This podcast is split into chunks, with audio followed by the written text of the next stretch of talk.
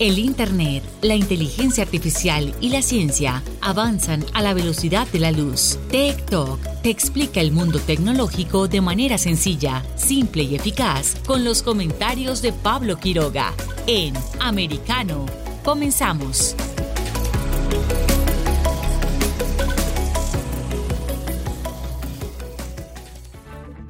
¿Qué tal? ¿Cómo están todos? Bienvenidos a TikTok por Americano. Soy Pablo Quiroga y me da un gusto que se hayan conectado junto a nosotros a través de todas nuestras plataformas de streaming. Por supuesto, recuerden que estamos en vivo. Ustedes pueden escucharnos a través de los diversos medios porque somos americanos. Y hoy tenemos un programa bastante especial. Vamos a hablar un poco sobre esta idea, este proyecto del Ministerio de la Verdad. También vamos a estar revisando qué pasa con el Bitcoin que sigue bajando. Y vamos a hablar también sobre un claro ejemplo de estafa que se hace hoy en día a través de las eh, criptomonedas y también de Tinder. Así que todos ustedes que tengan la aplicación de Tinder, mucha atención con este programa porque vamos a estar hablando sobre este método nuevo de estafa. Y también, por supuesto, eh, vamos a tener breves tecnológicos y también la efeméride del día. Y también, como siempre, comenzamos junto a las eh, tendencias eh, de ahora. ¿Qué es lo que se está hablando en Internet? Así que comenzamos con esto mismo. Vamos a revisar ahora las tendencias mundiales. Tech Trends. Dentro de esta parte, ¿qué es lo que se está hablando ahora mismo? Hoy nos han dado una difícil misión. ¿Por qué? Porque hay muchos temas y de hecho, cuando yo ya tenía la pauta de esto, y eso es gracias a que somos un programa en vivo, estaba revisando, ya tenía listo el listado de todas las tendencias, los principales eh, temas que se está hablando ahora en Internet, pero hace muy pocos minutos apareció un nuevo tema que está dando que hablar en todas las plataformas de Internet. Y es que esto va a traer repercusiones para los fanáticos de los videojuegos, también para los fanáticos del fútbol. Más de alguno quizás haya crecido jugando al videojuegos eh, de fútbol, por supuesto, y uno de ellos, el más famoso, es el FIFA. El FIFA de EA Sports ya no va a existir más. Esto es una noticia de último momento y de hecho se está apoderando de las redes sociales. Estoy revisando ahora mismo el ranking de tendencias. Y por ejemplo, tan solo en los últimos cinco minutos ya lleva más de 69 mil menciones con el hashtag FIFA. También hay otro que eh, dentro del mismo tema que está en el octavo lugar, que es EA Sport Football Club, FC. Así está ese concepto, se reúne alrededor de 14.800 menciones ahora mismo dentro de los últimos cinco minutos. También eh, otro relacionado a eso, a ver, está más abajo, ya fuera del décimo lugar, de los 10 primeros puestos, pero sin duda que está, está siendo el tema del momento. ¿Qué pasó con este peculiar juego? Eh, se lo leo a continuación porque esta es una noticia que se ha expandido rápidamente por todos son los medios de comunicación y las plataformas de internet porque el gigante de los videojuegos eh, Electronic Arts eh, anunció que dejará de producir el popular juego de fútbol FIFA que se lanza cada año desde 1993. Ha sido una de las marcas más rentables en la historia de los juegos de consolas y computadores. Pero el costo de la licencia, y a mí me sorprendió al leer esto, escuchen bien esta cifra, de más de mil millones de dólares por cada ciclo mundialista, ha sido una de las razones por las que tomó la decisión de abandonar la sociedad con la FIFA. EA Sports, eh, la subdivisión que lo tenía a cargo, continuará creando videojuegos eh, de fútbol, pero a partir del 2023 vendrá bajo un nuevo nombre. ¿Cómo se llama? Lo, lo acabamos de anunciar. EA Sports Football Club, FC.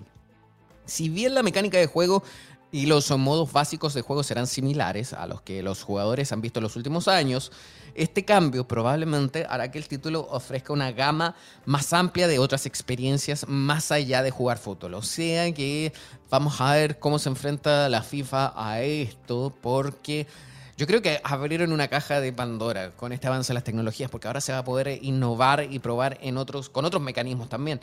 Eh, por ejemplo, en declaraciones eh, de uno de los ejecutivos eh, de EA Sports, explicó que el estudio cree que es ahora, que es tiempo de moverse en una dirección diferente para construir una marca para el futuro.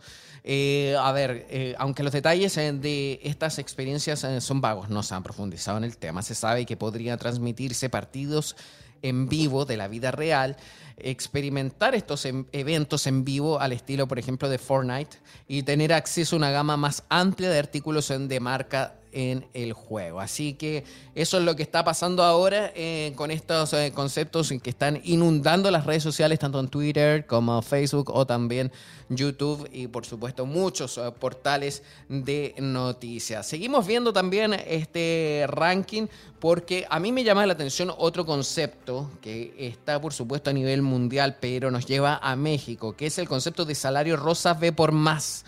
Me llama la atención, estuve investigando, me fui a visitar eh, cada uno de los hashtags, por ejemplo en Twitter, que estaba pasando, y creo, no, no, lo, no voy a confirmarlo, pero creo que es una campaña con bots. ¿Por qué? Porque el mismo tweet se repite exactamente con el mismo texto en muchas cuentas. O sea, es el mismo texto con muchas cuentas y alguna de ellas, la mayoría, o sea, ya hay cuentas que no, pero la mayoría son cuentas eh, recientes que no tienen tantos tweets. Así que yo creo que también es un, una campaña que se está haciendo dentro de México, el salario rosa B por más, que por cierto también es un tema muy informativo, el salario rosa que se va a eh, otorgar a mujeres de escasos recursos.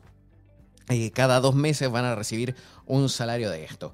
También dentro de las tendencias mundiales de lo que se está conversando ahora mismo en Internet está como en cada jornada el fenómeno del K-Pop. ¿Por qué decimos cada jornada? Porque siempre están hablando de esto, los fanáticos del K-Pop. ¿Qué pasa acá? Me encontré con que en el primer lugar, a nivel mundial, estaba el concepto Tony Montana Muchos eh, se podrán, podrán recordar atrás eh, la, película de Scarface, eh, Tony Montana el personaje, pero no tiene nada que ver con él. Me sorprendió. Entré y vi y era justamente porque está relacionado al género del K-Pop, uno de los integrantes de una banda que estaba lanzando un nuevo single y ahí Tony Montana lo recuerdan. Ya hay en tan solo los últimos 10 minutos 290 mil menciones. O sea, en este momento la nube de tendencias que estamos visualizando se está volviendo loca porque a nivel mundial los fanáticos del K-Pop están pronunciándose, están conversando sobre este estreno. De hecho, eso está en primer lugar. Y en el tercer lugar, también con 276 mil menciones en los últimos cinco minutos, está también el nombre del disco de la banda BTS, BTS, eh, que es Proof y señalando el nuevo, eh, por supuesto, su tracklist. Así que está también en tercer lugar. También está en quinto lugar Still With You, otra de las canciones con 240 mil menciones. Imagínense, o sea, entre estos tres términos hay más de 600 mil menciones en los últimos mm, cinco minutos, por ella seis, porque es lo que llevamos conversando. Y por supuesto también para los fanáticos del el fútbol, en el sexto lugar, Haaland eh, tiene 347 mil menciones. Imagínense. 347 mil. ¿Qué pasó con Haaland? Que es el futbolista del fútbol alemán. Obviamente él es de nacionalidad noruega, pero juega en Alemania, en el Borussia Dortmund, y está haciendo el nuevo fichaje del Manchester City de Pep Guardiola. Así que esa es la noticia por ahora. Hay mucho que informarles, así que seguimos avanzando y nos vamos ahora a nuestra otra sección, que es un día como hoy. Un día como hoy. Y dentro de un día como hoy, para todos los nostálgicos, ¿recordamos algún evento tecnológico que haya marcado este mismo día, esta misma jornada? Y tenemos dos. Un 10 de mayo de 1894. Imagínense lo que les voy a contar ahora. Nace la tecnología inalámbrica. ¿Lo podían creer? O sea, ya en 1894. Estamos hablando hace más de 100 años que eh, existe ya la tecnología inalámbrica, pero sin embargo en las últimas décadas obviamente se ha desarrollado más. Entonces, el 10 de mayo de 1894 nació la tecnología inalámbrica cuando Marconi envía una onda de radio desde un barco a costa firme. Así que desde ese momento se tiene registro de la tecnología inalámbrica que tan útil hoy es para nosotros. Eh, me imagino que en sus casas también ustedes tienen bastante tecnología inalámbrica y uno de esos, por ejemplo, es un modem o un router para conectarse a Internet. Y justamente va a ser uno de los temas que vamos a estar abordando durante esta semana, así que mucha atención con esto de la tecnología inalámbrica y los modem. Y también un 10 de mayo, pero de 1969, el, Apolo 8 transmite la primera foto a color de la Tierra. Obviamente con el pasar del tiempo ya ha evolucionado la tecnología y es más fácil poder eh, tomar fotografías eh, de nuestro planeta a través de los cientos de miles eh, de objetos o formas que hay relacionadas, ya sea por ejemplo tipos de satélite, telescopios espaciales o también distintos sistemas de navegación que hay ahora mismo. Y de hecho también se hacen, hay otros tipos de inventos cuando se envían estas sondas hacia el espacio o estos globos meteorológicos.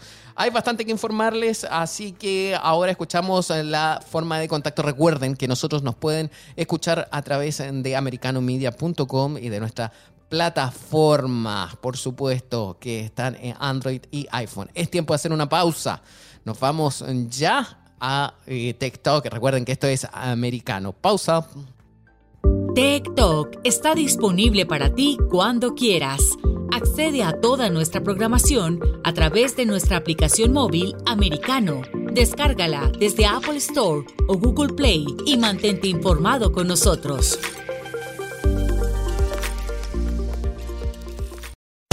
En breve regresamos con más tecnología, internet, inteligencia artificial y lo último en ciencia en la voz de Pablo Quiroga en Tech Talk por Americano.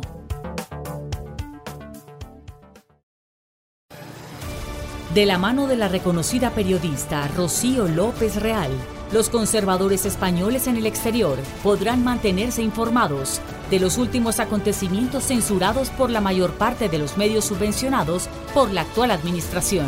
Escúchanos cada fin de semana. Más voz, cada sábado, 1 p.m. Este, 12 Centro, 10 Pacífico por Americano. Más Voz está disponible para ti cuando quieras. Accede a toda nuestra programación a través de nuestra aplicación móvil americano. Descárgala desde Apple Store o Google Play y mantente informado con nosotros. Iberoamérica hoy. Un análisis de los acontecimientos políticos y sociales y su impacto en nuestra región Entrevistas con los protagonistas de los temas relevantes, puntos de vista distintos, para que saques tus propias conclusiones. Conducido por Mario Pacheco y Mamela Fiallo. De lunes a viernes en vivo, 12 pm este, 11 centro, 9 pacífico por Americano.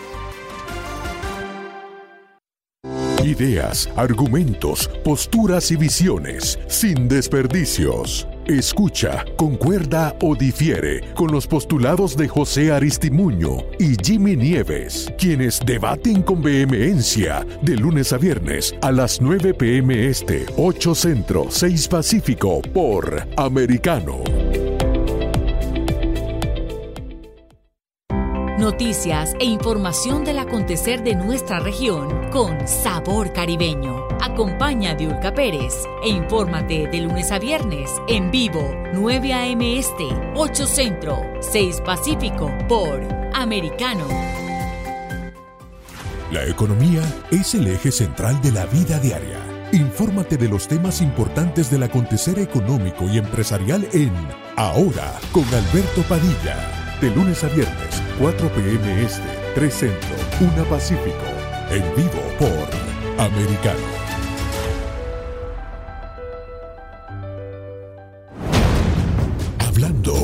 La verdad. Siempre americano. Estamos de vuelta con Tech Talk junto a Pablo Quiroga en vivo por Americano. Tech Talks.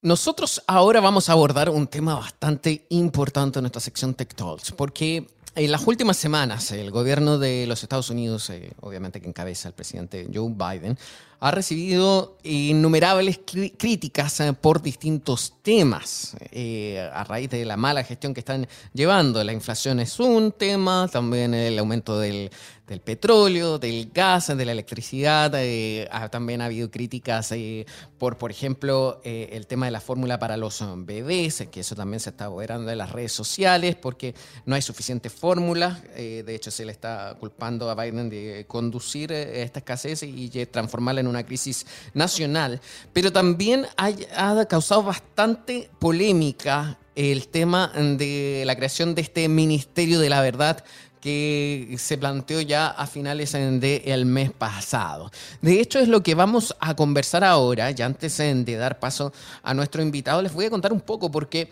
la Casa Blanca anunció eh, también la creación de esta, anunció la creación de la Junta de Gobernanza de Desinformación, presidida por un demócrata que rechaza la desinformación sexualizada. Ha sido inevitable la comparación con la novela de ficción distópica de George Orwell, donde la vigilancia y el control de pensamiento imperan como forma de gobierno. En esta, esta, a ver, el gobierno, ya lo habíamos eh, anunciado, eh, a través de este tipo de medidas, eh, muchos también lo, llaman el Ministerio de la Verdad. Hay distintos, a lo largo de la historia, también ya se ha conocido que ha habido distintos gobiernos o incluso regímenes que han hecho este, este, este ministerio, esta cartera de desinformación donde puedan ellos eh, pactar o decir que puede ser comunicable, transmitible o que es verdad o que es mentira. Por ejemplo, Adolfo Hitler lo aplicó a través de su aparato de propaganda, eh, supervisado por Joseph Goebbels, al igual que Stalin y sus ataques a la libertad de expresión. A pesar de lo antagónico de ambas figuras, estas fueron inspiración directa, por ejemplo, para la trama de Orwell en 1984, una donde el protagonista y trabajador del Ministerio de la Verdad, Winston Smith, está obligado a acatar las doctrinas del régimen como parte de la masa controlada por el omnipresente gran hermano. Entonces, ahora vamos a empezar a analizar y abordar esto junto eh, a una persona que sabe muchísimo en torno a esto. Vamos a conversar con Jorge Bonilla, quien es de MRC Latino. Eh, hola Jorge, ¿cómo estás? Muchas gracias por estar junto a nosotros. Saludos, muy buenas tardes. Eh, muchísimas gracias por la invitación y un fuerte saludo a tu público Radio Escucha. Gracias por la invitación. Gracias a ti. Mira, eh, estamos cubriendo eh, bastante este tema porque nos interesa, sobre este Ministerio de la Verdad eh, donde se puede dictaminar ciertas pautas. ¿Es algo lógico o es realmente una mala medida que nos limitaría mucho la forma de expresarnos, sobre todo a través de Internet? Bueno, ciertamente el, gobierno de, Joe Biden piensa que es algo lógico. Y si vemos el ¿Cómo ha transcurrido esto de, la desinformación en los pasados años, pero especialmente después del final de la elección presidencial del 2020? Vemos un esfuerzo por parte de, la izquierda organizada en este país, por parte de eh, funcionarios del Partido Demócrata, por parte de lo que yo llamo las ONGs domésticas, que son estas organizaciones políticas sin fines de lucro alineadas con el Partido Demócrata, y con sus funcionarios, pero que reciben financiamiento eh, de lo que llaman el dinero oscuro, como por ejemplo de George Soros y, otros otros entes así por el estilo. Eh, todos se han unido para denunciar lo que es la supuesta desinformación dentro de la comunidad hispana. Es decir, como no pueden ya controlar el flujo de la información que recibe la comunidad hispana, se han dado la tarea de tachar todo aquello que no eh, sea de provecho para, para el Partido Demócrata de desinformación. Y ahora la creación de esta agencia lo que, lo que hace es oficializar ese intento. Notas que el foco original de la agencia es para tratar temas de desinformación rusa, entre comillas, que aunque existe, sabemos que sí existe desinformación rusa y sabemos que sí existe un intento del gobierno ruso por sembrar desinformación a las comunidades, pero no puede ser que todo lo que lo que no sea conveniente al Partido Demócrata ahora de pronto sea desinformación rusa. Eh, y esta funcionaria, eh, Nina Yankovic, una de las cosas que ella hizo fue tachar lo que fue la noticia de la portátil de Hunter Biden. Ella determinó que eso era desinformación rusa. Así que eso nos hace pensar en lo que haría un, un ministerio de desinformación adscrito al Departamento de Seguridad Interna. Eh, y, de verdad que, nos, hace pensar. Es, bien alarmante. Es, es alarmante y llama la atención porque como un gobierno que va cambiando, obviamente, lo que dura su gestión, pero cómo es capaz de imponer una verdad hacia todo el país. ¿Cómo ellos van a poder decidir también eh, qué es verdad, qué es desinformación o no? O sea, aquí hay un claro ejemplo sobre el tema, está involucrado el tema de la libertad de expresión hoy en día. Entonces, ¿qué es lo que se puede hacer? ¿Qué solución se puede encontrar a este tema? Yo soy de los que pienso que la única, la única alternativa aquella libre expresión que no nos gusta es que haya más libre expresión que inundemos las ondas de libre expresión. Si hay información que no nos gusta, que no quedamos convenientes, entonces toca refutar esa información, toca crear contenido, toca persuadir a la comunidad. Pero lo que no se puede hacer es eh, montar agencias del gobierno con el fin de tratar de quizás de, presionar a organizaciones noticiosas, a medios noticiosos, a intentar decir qué es verdad y qué no es verdad eh, ahí que está el problema. Así que lo que nos toca a nosotros es analizar toda la información que recibimos, analizarla, sopesarla, buscar dónde está la agenda eh, y luego de ahí tomar decisiones de qué es veraz y qué no es, pero hay que incluir dentro, dentro de ese análisis la agenda de organizaciones como eh, este, este Buró de, de Gobernanza de Desinformación incluso no les sorprende ni tampoco les llama la atención las comparaciones que se han hecho, por ejemplo, con el tema de Hitler que hizo una medida similar y también con Stalin. Eh, llama la atención también esto que no se inmutan frente a estos antecedentes en torno a lo que ellos mismos están haciendo, ¿no? No, no se inmutan porque saben que tienen una prensa cómplice que, los va a ayudar a salir del hoyo, a salir del problema. Saben que tienen una prensa cómplice que no va a hacer preguntas difíciles, saben que tienen una prensa cómplice que no va a reportar sobre abusos. Eh, sabemos que fue el presidente Barack Obama, por ejemplo, quien ordenó a pinchar las comunicaciones de prensa asociada hace unos años atrás. Sabemos que fue el presidente Barack Obama quien ordenó a enjuiciar al periodista James Rosen de la cadena Fox bajo la ley de espionaje por él haber obtenido información de, fuentes respecto a los tratos de Obama con, con Norcorea en aquel entonces. Sabemos que fue el gobierno de Barack Obama el que hackeó la computadora de la periodista Cheryl Atkinson de la cadena CBS por el periodismo investigativo que ella estaba llevando a cabo respecto a la operación Rápido y Furioso. Eh, así que esto se conoce. Ya estos se conocen, se les ve la costura, se les ve y lo que toca es estar pendiente de lo que hacen, denunciar, exponer y seguir creando contenido. Y si nos vamos al, al plano de las redes sociales, de Internet, que hoy en día todo el mundo está, por ejemplo, en Twitter o también redes sociales similares como Getter, ¿Qué va a pasar eh, eh, este, con esta medida? Porque recordemos que esta medida eh, obviamente aplica para Estados Unidos, pero todos estos gigantes tecnológicos forman parte de Estados Unidos. Y entonces alguien que se encuentra fuera del país igual va a sufrir este tipo de sanciones.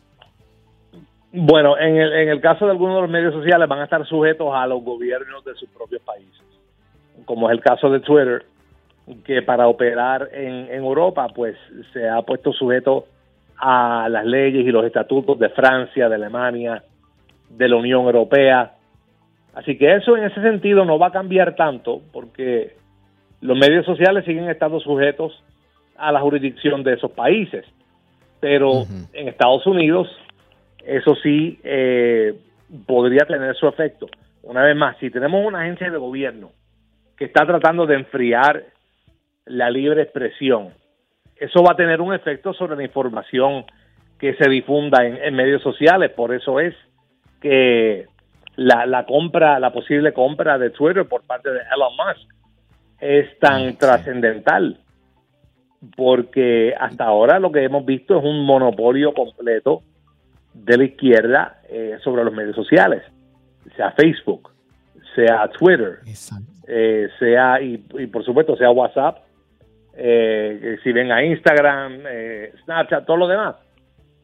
Entonces vemos la reacción que ha provocado el que Elon Musk ahora venga y, y compre Twitter Así que definitivamente eh, yo creo que eso, eh, el que se resuelva ese aspecto de la compra de suero va a ser determinante sobre qué efecto o no tiene la, la, permanencia de, este buró de, gobernanza de desinformación en los medios sociales. Pero yo, como, como yo dije en medios sociales desde el principio, si yo fuera senador de los Estados Unidos, si yo fuera un senador de los Estados Unidos, yo trancaría el Congreso completamente, yo paralizaría el Congreso, no sería una votación, no se votaría sobre un proyecto de ley, sobre un nombramiento de correo, sobre nada, hasta tanto se disuelva por completo este buró de gobernanza de desinformación. No basta con pelear sobre cuánto dinero se le asigna,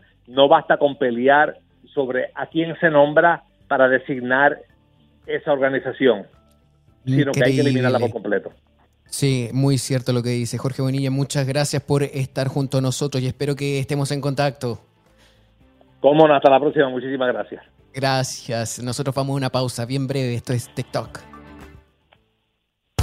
En breve regresamos con más tecnología, internet, inteligencia artificial y lo último en ciencia en la voz de Pablo Quiroga en Tech Talk por Americano Noticias e información del acontecer de nuestra región con sabor caribeño. Acompaña a Diulca Pérez e infórmate de lunes a viernes en vivo 9 a.m. Este, 8 Centro, 6 Pacífico por Americano. Donde vive la verdad. Somos americano. Los hechos relevantes que ocurren en Estados Unidos, analizados con la característica frontalidad de Dania Alexandrino y sus invitados. Perspectiva USA. Conéctate de lunes a viernes, 8 pm este, 7 centro, 5 pacífico. En vivo por Americano. Perspectiva USA está disponible para ti cuando quieras. Accede a toda nuestra programación a través de nuestra aplicación móvil americano. Descárgala desde Apple Store o Google Play y mantente informado con nosotros. La economía es el eje central de la vida diaria. Infórmate de los temas importantes del acontecer económico y empresarial en Ahora con Alberto Padilla de lunes a viernes, 4 p.m. Este, 3 Centro, 1 Pacífico. En vivo por Americano. El antídoto rojo extra está disponible para ti cuando quieras. Accede a toda nuestra programación a través de nuestra aplicación móvil americano. Descárgala desde Apple Store o Google Play y mantente informado con nosotros. Los hechos relevantes que ocurren en Estados Unidos, Europa, Asia y Medio Oriente, vistos con la mirada experta de la internacionalista Lourdes Subieta, en Así está el mundo, de lunes a viernes, 11 a.m. Este, 10 Centro, 8 Pacífico, en vivo por Americano. Ideas, argumentos, posturas y visiones, sin desperdicios Escucha, concuerda o difiere con los postulados de José Aristimuño y Jimmy Nieves, quienes debaten con vehemencia de lunes a viernes a las 9 pm este, 8 centro, 6 pacífico por Americano. Estamos de vuelta con Tech Talk junto a Pablo Quiroga en vivo por Americano. Tech Talks.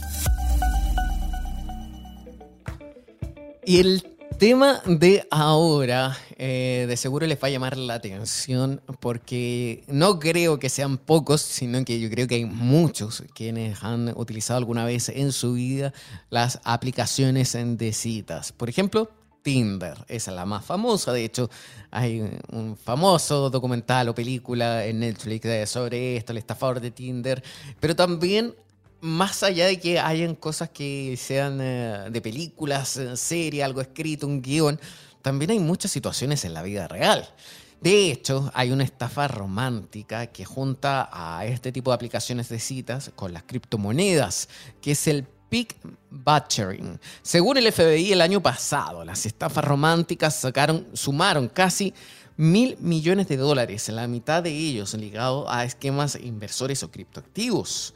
Y esto llama la atención porque hay un caso, por ejemplo, de una persona en Texas, eh, víctima de una estafa de 8 millones de euros, o de un poquito más, en caso, de, un poquito menos, en dólares, casi 7 y algo, perpetrada, perpetrada por un chico al que nunca conoció en persona es paradigma de una creciente práctica en los timos por Internet que aúna dos tendencias en auge, las páginas de cita y los criptoactivos. El mecanismo tiene un nombre, recién lo comentamos, pit butchering, matanza del cerdo en inglés, y consiste en engordar las cuentas de personas manipuladas emocionalmente antes de vaciar dichas cuentas. Según datos del FBI, la cantidad perdida en estafas románticas en el 2021 aumentó casi un 60% a 956 millones de dólares desde el año anterior. De esta cantidad, más de la mitad, 429 millones de dólares, involucran esquemas de inversión y criptomonedas. Después de ser desplomada, eh, no solo ha denunciado al hombre, la, chica, al que conoció por internet, sino también a dos plataformas de intercambio de criptomonedas. Por ejemplo, Binance, que está prohibido en Estados Unidos, y Polonix acusado de alentar e instigar el robo. Así la demanda no solo muestra que personas de altos patrimonios pueden picar en el cebo del dinero fácil, también tiene potenciales consecuencias para la eventual responsabilidad de los mercados de criptoactivos en las transacciones que llevan a cabo. La historia también eh, ya te la pueden ustedes, por ejemplo, empezar a googlear y buscar, pero es increíble cómo hoy en día eh, el tema de las estafas cada vez se adquieren nuevos métodos. Ya hace mucho tiempo se sabía y se conocía que había estafas a través de Tinder, pero lo que no se sabía o no se conocía tan masivamente era este tipo de estafas en donde hay una vinculación entre Tinder y las criptomonedas. ¿Será tan fácil o no poder llevar a cabo esto? Eh, yo creo que conversemos eh, sobre este tema de las estafas a través de las criptodivisas. Y para eso eh, vamos a invitar a nuestro programa a, Jorge, a José Basagoto, que es, del sitio denarriocrypto.com. Hola José, ¿qué tal? ¿Cómo estás? ¿Nos escuchas? ¿Cómo es? Sí, perfectamente. ¿Cómo estamos? Un placer eh, saludarte y dar la, bueno, pues la bienvenida a, toda vuestra audiencia. Muchas gracias eh, por estar junto a nosotros. Eh, a ver, queremos ver qué tan fácil o qué tan complejo pueden ser las estafas a través de las criptodivisas. Pues, como bien comentas, se ha extendido mucho. De hecho, es un sector que cada vez está más prostituido, está más, más contaminado esto no es nuevo, en general ya el, mundo del trading, eh, anteriormente a las cripto, ya pues hubo muchas, eh, muchas estafas, ¿no? muchos timos, eh, y bueno, pues ahora mismo ha saltado, parece que ha saltado dentro del mundo de la inversión al tema de las cripto. Tiene cierta facilidad ya que es un, pues es un sector ahora mismo muy de moda, en el que entran, como digo yo siempre, muchas gacelas nuevas, mucha sangre nueva, entonces, y mucho desconocimiento, ¿no? Entonces, eh, bueno, además como es bastante oculto y no deja de ser un medio de pago, pues realmente para todos aquellos estafadores pues es, un, es una herramienta, un vehículo ideal para perpetrar sus, eh, bueno, pues sus, sus timos, sus, o sus estafas. Y estamos viendo, eh, hablabais de Estados Unidos, aquí yo os hablo desde España, pues también hemos tenido casos bastante, bastante importantes ¿no? de, estafas. Y es una pena porque no deja de manchar un mundo de las criptomonedas que si quitamos un poco toda la basura que, que puede bueno, tener tanto titularismo, ¿no? De, estafas y tal, es un mundo que tiene mucho futuro y que, hay que saber distinguir, ¿no? Entre lo que es la, basura del fondo de mucho valor que, hay detrás, ¿no? Entonces, bueno, pues como en todo, eh, hay que hacer una criba importante, ¿no? De, este tipo de ah. movimientos con lo que hay detrás realmente en el sector. Pero, ¿y, el primer error de la gente? Entonces, ¿es la poca educación que tienen frente a la manipulación y la tenencia de criptoactivos o también hay otros?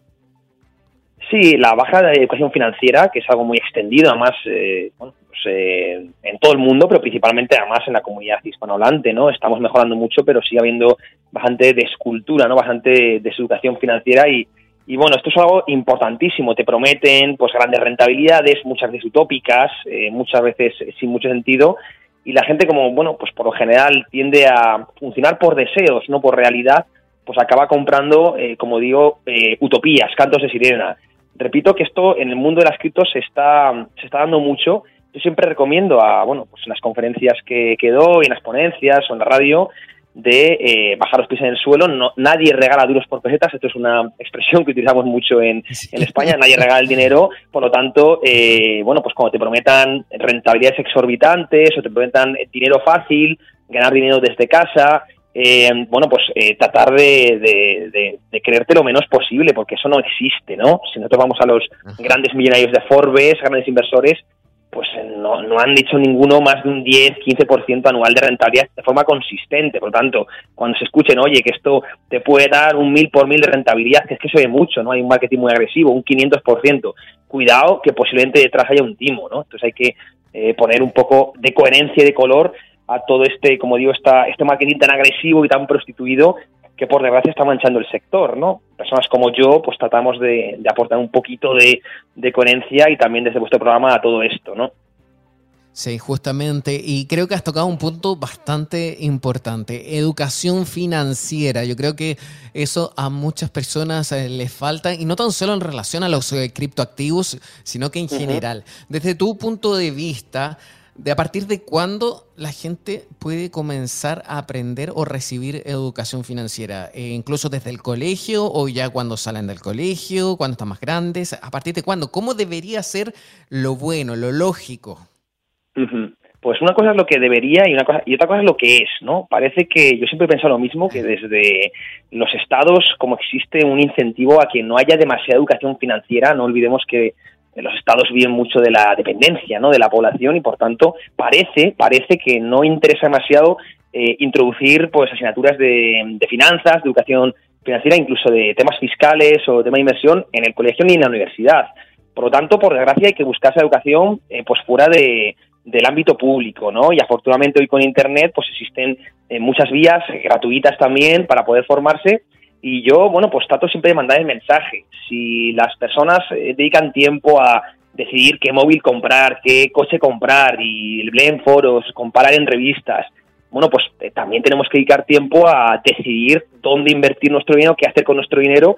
Quizás sea el tiempo, el tiempo mejor invertido, ¿no? Eh, los ahorros cuestan mucho amasarlos, cuesta muchísimo ganar dinero y luego tenemos que saber qué hacer con el, con el dinero. Mucho más importante que, bueno, pues qué móvil tiene mejor funcionalidades o, bueno, pues que, o que coches, que es mucho más importante, insisto, saber invertir, saber ahorrar, que también es importante, y, bueno, pues depositar nuestro dinero de forma coherente y no caer en este tipo de, de estafas que por desgracia cada vez abundan más. Sí, justamente, y de hecho es lo que se mencionaba a través del artículo que estábamos leyendo sobre estas estafas a través de aplicaciones de cita. Muchas veces la gente se emociona, se entusiasma, cree que la persona que está por detrás es real, pero al final termina robándote hasta la vida completa. Así que la recomendación entonces es ser criterioso, saber a qué nos estamos enfrentando y que nunca nadie regala nada. Ahora sí me gustaría también, ya que tú eres un experto en el tema del mundo de las criptodivisas, que conversemos un poco sobre lo que está pasando ahora, por ejemplo, con el Bitcoin, que ya hemos visto que en los últimos días está bajando muchísimo, eh, incluso llegó en esta misma eh, jornada a un precio por debajo de los 30 mil dólares, a pesar de que ahora ya se está recuperando un poco, de hecho el valor exacto en este momento es de 31 mil 599 dólares un Bitcoin, pero llama la atención lo que está pasando porque además en esta misma jornada empezó a arrastrar a otros criptoactivos como el Ethereum, ¿cierto? Sí, sí, sí. Bueno, viene en tendencia bajista desde hace unos cuantos meses. Eh, va muy correlacionado con la, con la bolsa, es decir, a los, ahora mismo a los criptoactivos hay que eh, más o menos compararles con, con, con, las tecnológicas, ¿no? Son activos de riesgo, aunque no nacieron para eso, no lo olvidemos, Bitcoin realmente debería ser un activo refugio, pero a día de hoy los inversores no lo ven así, ¿no? Y por eso vemos una correlación muy alta, por ejemplo, entre el Nasdaq y eh, Bitcoin, ¿no? Las bolsas vienen cayendo pues desde el inicio de año, desde que la Reserva Federal avisó de que iba a normalizar la política monetaria, iba a retirar estímulos también el, el, gobierno de este lado fiscal. Esto es muy malo, evidentemente, para los activos de riesgo, para las bolsas que pues viven eh, prácticamente eh, dependientes ¿no? de los estímulos monetarios y fiscales y esa caída eh, o ese, esa pérdida por apetito por el riesgo está afectando mucho a las criptomonedas que, como digo, vienen prácticamente cuatro meses en tendencia bajista. Se llama el invierno cripto, muchos lo han llamado así, eh, y además sigue teniendo muchos riesgos. ¿eh? Hay mucha gente que cree que podemos haber hecho piso aquí, suelo aquí, pero cuidado, no olvidemos que estamos en un entorno monetario contractivo, que esto es muy malo para, para Bitcoin, en general para, también para las bolsas, y los riesgos de las stablecoins, que esto ayer vimos como precisamente Tether o, Terra, que son dos, dos monedas estables, dos criptomonedas estables, perdieron la paridad con el dólar. ¿Por qué? Porque se especula con que no tienen en su activo suficiente caja para eh, hacer frente a su pasivo. Es decir, si ahora mismo los tenedores de stablecoins eh, demandan eh, dólares, las compañías no podían hacer frente a esa, a esa demanda, es decir, estarían básicamente en una situación de insolvencia y las stablecoins son el principal proveedor de liquidez de, Bitcoin y otras criptomonedas. Por lo tanto, estamos en una tormenta perfecta y, cuidado porque pueden venir continuación las caídas en, próximas semanas, así que mucho ojo con buscar en estos niveles de momento hasta que no veamos una formación de suelo clara con buscar compras. ¿eh? Yo tendría precaución, ¿eh? la situación no es buena. Wow. Me gustaría que a la vuelta de la pausa hablemos un poco sobre el tema eh, de la precaución y sobre todo hasta dónde podría llegar esta bajada. Así que por favor quédate junto a nosotros porque también tenemos que hablar sobre algo bien importante y un proyecto tuyo. Así que sigue junto a nosotros y a la gente le decimos que vamos a volver muy pronto. Esto es TikTok por Americana. En breve regresamos con más tecnología, internet, inteligencia artificial y lo último en ciencia en la voz de Pablo Quiroga en Tech Talk por Americano.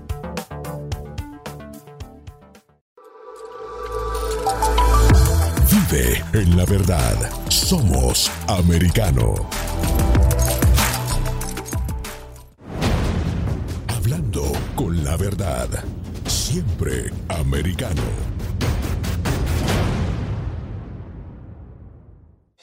Los hechos relevantes que ocurren en Estados Unidos, Europa, Asia y Medio Oriente, vistos con la mirada experta de la internacionalista Lourdes Subieta, en Así está el mundo de lunes a viernes, 11 a.m. Este, 10 Centro, 8 Pacífico. En vivo por Americano. Los avances científicos y tecnológicos relevantes, Internet, redes sociales y el mundo de los videojuegos en Tech Talk.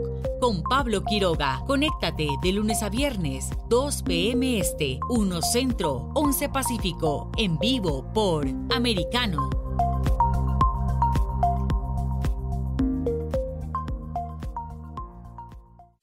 Diversas ideas, múltiples argumentos, distintos puntos de vista.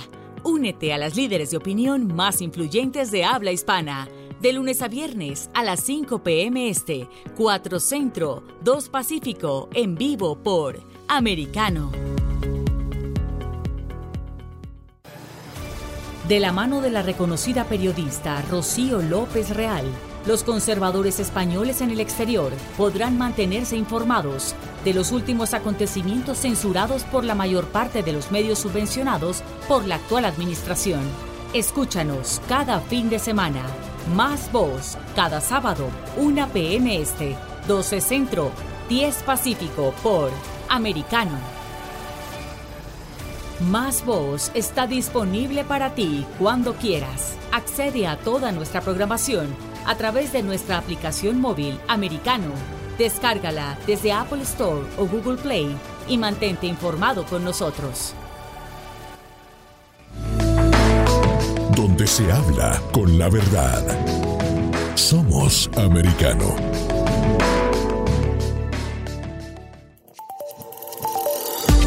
Acercándote a la verdad. Somos americano. Estamos de vuelta con Tech Talk junto a Pablo Quiroga en vivo por Americano. Tech Talks.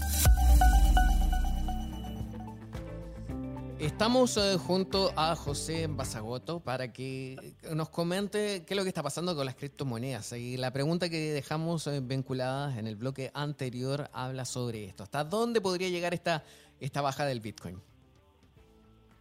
Pues, claro, yo soy, yo soy trader, o sea, me dedico básicamente a analizar los activos desde el lado técnico y, fundamental y ahora mismo, eh, como digo, el panorama, la coyuntura económica y el ciclo macroeconómico no es, no es favorable para los activos de riesgo y Bitcoin lo, entendemos como un activo de riesgo.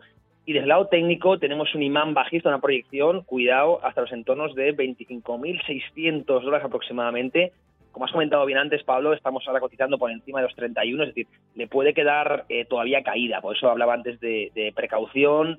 Eh, ahora mismo con las compras sé que hay muchas ganas ¿no? en la comunidad cripto de, que el precio vuelva a tendencia alcista pero sabemos que, nosotros, que el mercado no se mueve por deseos, ¿no? Como siempre digo, y habrá que eh, seguir las velas, seguir eh, los gráficos, y de momento nos dicen que, tenemos que, bueno, extremar la prudencia y que le pueden quedar a corto plazo aún algo más de caídas hasta hacer piso en esos entornos, como digo, de los de los 25.000, 26.000. Ese área es muy interesante de, soporte para poder volver a empezar a, a realizar estrategias de compras. Wow, sí, increíble. Pero me llama la atención que entonces ahora el tema de las criptodivisas está directamente vinculado también a las variaciones del mismo mercado con el dinero fiat. Pero se supone que antes la idea era que fuera de forma independiente. ¿Por qué se da esta situación ahora? Sí, como bien comentas, eh, bueno, la idea de Satoshi Nakamoto era eh, una competencia al, dinero fiat, al monopolio, ¿no? Que, tienen los bancos centrales, los estados, al fin y al cabo del dinero eh, y quería separar un poco, como ya se hizo con la Iglesia, ¿no? Separar un poco dinero de Estado. Eh, pero sin embargo, el, el Bitcoin, yo siempre digo que se ha contaminado un poco. Eh, ¿Por qué? Porque no olvidemos que en los últimos años, tras la pandemia del COVID, se ha inyectado muchísimo dinero en la economía, ¿no? Se ha aumentado la, la masa monetaria a nivel global de una manera brutal políticas de estímulo y mucha parte de ese dinero se ha, llegado directamente al bolsillo de, los ciudadanos vía helicóptero financiero, ahí en Estados Unidos directamente con, cheques ¿no? A, las familias, aquí en Europa pues más a través de ICOs en empresas. El caso es que bueno pues ha habido una, una masa de dinero que, que, bueno ha acabado en el bolsillo de los ciudadanos y los ciudadanos han sobreespeculado eh, mucho eh, sin fundamentos en, en, muchos casos, ¿no? Ha habido una, especulación total en las meme stocks que se llaman, las meme cripto, recordar los casos de Shiba, de Shiba, ¿no? De Doge y tal, que eh, se disparaban, ¿no? De una manera eh, totalmente artificial, una manera muy loca. Y, eso ha hecho que entre mucho dinero tonto, que le llamo yo el silly money, que entre en el mercado de las de las criptomas, en todo el ecosistema y acabe, eh, bueno, pues abriendo una brecha entre lo que es de verdad Bitcoin y lo que representa la valoración que que tiene. Entonces tiene que haber una purga. Lo que está, lo que está viendo básicamente las correcciones es una limpieza de todo ese dinero especulativo que entró a raíz de, estos, eh, de estas políticas de estímulo desde el COVID, ¿no? Una purga que puede ser dolorosa a corto plazo, pero que estoy seguro que va a ser muy beneficiosa a medio a medio largo plazo. De hecho, yo siempre veo el lado medio lleno, ¿no? Que estas correcciones no solo van a hacer esa limpieza necesaria, sino que además nos van a dejar muy buenos niveles de esos entornos, como comentaba, de 25, 26 mil para comprar a largo plazo, ¿no? Yo soy holder y, pienso siempre en Bitcoin de aquí a 5 o 10 años, o 15 incluso. Uf, ya, vamos a estar atentos a eso. Eh, tú también eh, tienes un proyecto bastante interesante, un emprendimiento, eh, realizas también charlas, educación financiera. ¿Podrías contarnos un poco de eso?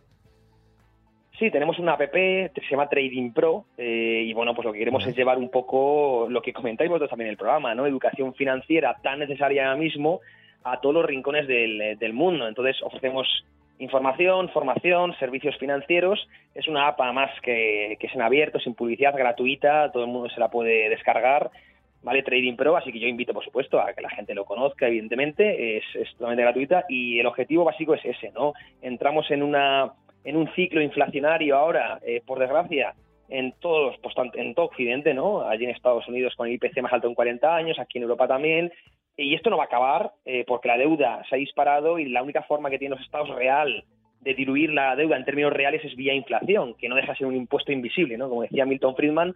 Y, entonces para eso tenemos que protegernos eh, los, los, los, ciudadanos, ¿no? Tenemos que saber invertir. El coste de no estar invertido es enorme ahora mismo. Y para eso, precisamente para eso, pues hemos desarrollado esta, esta app, esta startup, donde de forma gratuita pues ofrecemos servicios de, de, asesoría, de asesoría, de formación, de información y, bueno, tratamos un poco de, bueno, pues generar un escudo eh, de la población frente a, esta, a este impuesto invisible, a esta expropiación que, representa la inflación que ha venido para quedarse, ¿no? Y es un poco el proyecto en el que estamos trabajando desde hace pues prácticamente cuatro años.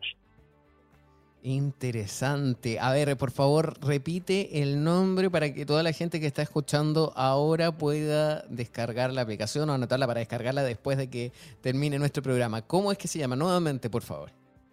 Sí, es Trading, Trading Pro. Trading Pro Se, se, dice Trading Pro, todo junto. Eh, eh, en Android, en, iOS. en iOS y en Android la, te la tenéis para descargar, sí, sí, sí. Excelente. Hasta a mí, hasta a mí me interesa, quiero probarla, así que la voy a buscar. Trading Pro. Sí, José, quiero agradecer este contacto. De la comunidad, por supuesto. Sí, por supuesto, me encantaría y voy a probarla y así después la podemos comentar y seguir conversando en otro programa más. Muchísimas gracias por estar junto a nosotros. Que estés muy bien. Gracias a ti. Gracias a ti, Pablo, y que pases un estupendo día y, por supuesto, un saludo a toda vuestra audiencia. Gracias ha sido José Basagoto de Trading Pro, esta aplicación, este emprendimiento que está haciendo. También él da charlas, así que ustedes lo pueden googlear. Y nada, o sea, el tema es bastante interesante. Hay que tener cuidado con esto de las criptodivisas. Eh, recuerden, no, por favor, no inviertan todo, sino que solamente lo que ustedes eh, puedan en algún minuto perder, pero esperemos que eso no ocurra. Es tiempo de hacer una pausa. Vamos brevemente, nuevamente. Esto es TikTok por Americano Media. En breve regresamos con más tecnología, internet, inteligencia artificial y lo último en ciencia en la voz de Pablo Quiroga en Tech Talk por Americano. Una mirada global de la influencia de Medio Oriente en el mundo occidental junto a Hannah Beris cada sábado en Israel hoy, 2 p.m. Este, 1 Centro, 12 Pacífico por Americano. Los avances científicos y tecnológicos relevantes, Internet, redes sociales y el mundo de los videojuegos en Tech Talk con Pablo Quiroga. Conéctate de lunes a viernes, 2 p.m. Este, 1 Centro, 11 Pacífico, en vivo por Americano.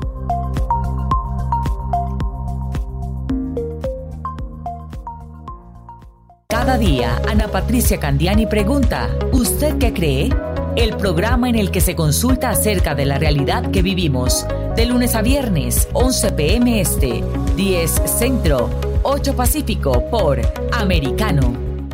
Isabel Cuervo y su equipo indagan y rastrean los hechos para ofrecer una mirada profunda a las noticias, sus causas y consecuencias. Periodismo de investigación.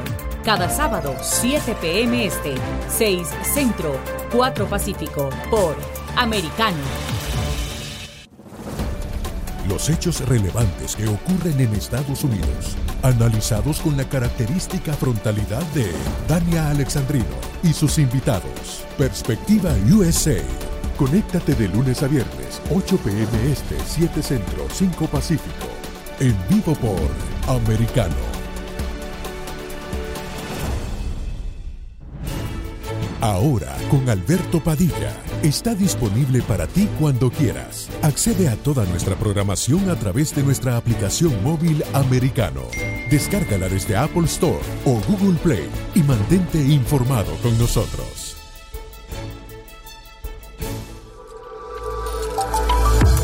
Vive en la verdad. Somos americano.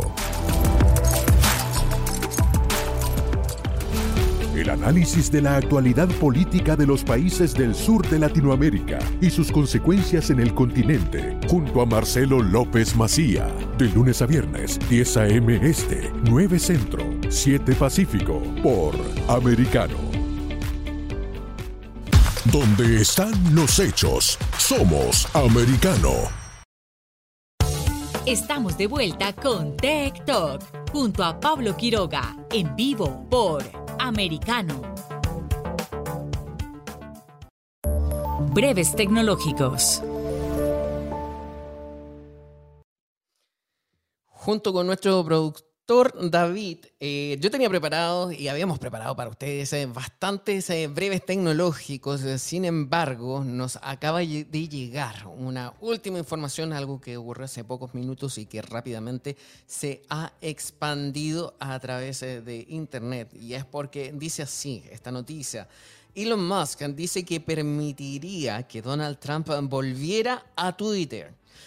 Trump fue excluido de la plataforma en enero del 2021 en los últimos días de su presidencia en medio de los disturbios tras el ataque del 6 de enero contra Estados Unidos Capitolio. Así dice la noticia. Después se señala, el multimillonario tecnológico Elon Musk dijo este martes, o sea, hoy que va a permitir o que permitiría que el expresidente Donald Trump volviera a Twitter después de que Musk completara su plan para comprar el servicio de redes sociales. Musk dijo en un evento patrocinado por el Financial Times que era tonto en extremo que Twitter suspendiera permanentemente a Trump en enero del 2021, después de que los partidarios del expresidente rompieran violentamente en el Capitolio, según un vídeo eh, del evento publicado en línea. También señaló, y lo dijo textualmente, creo que no era correcto prohibir a Donald Trump. Esto así lo dijo en el evento Future of the Car del periódico a través de un video remoto. Además, también señaló, creo que fue un error porque alienó a una gran parte del país y en última instancia no dio lugar a que Donald Trump no tuviera voz, dijo citando la plataforma tecnológica recién lanzada de Trump, el Trust Social. También eh, otra de las cosas que dijo es revertiría la prohibición permanente del bloqueo al ex presidente. O sea, todas estas declaraciones las acaba de decir. Eso es lo que me encanta también de los programas en vivo, como es el de nosotros, TikTok, que emitimos por americano, y es porque esto ocurrió ahora, así que sin duda que va a ser la noticia del momento y que rápidamente se va a ir expandiendo a lo largo de todo el día a través de las redes sociales.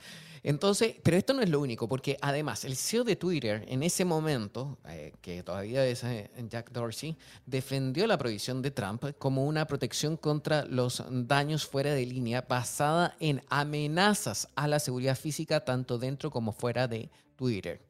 Trump, eso sí, dijo el mes pasado, y también lo dijo nuestra cadena americano, en una entrevista que le hizo la abogada y doctora eh, María Herrera Mellado, eh, que no volvería a Twitter aunque se le permitiera hacerlo.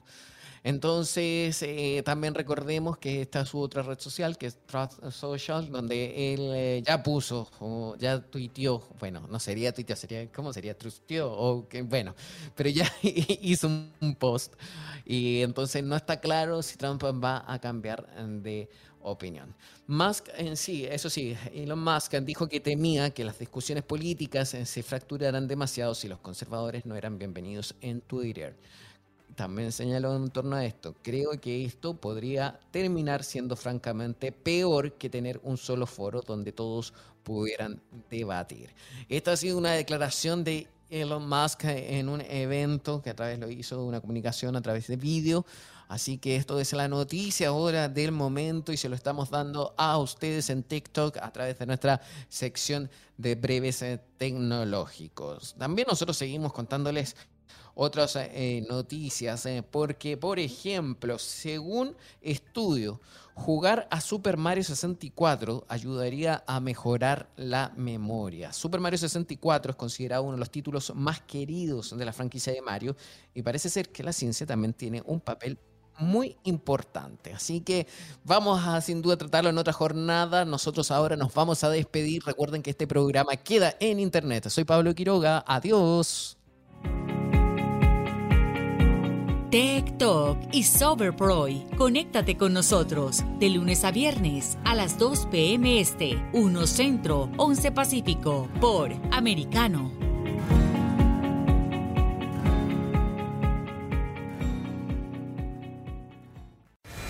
Hashtag siempre americano. Somos americano.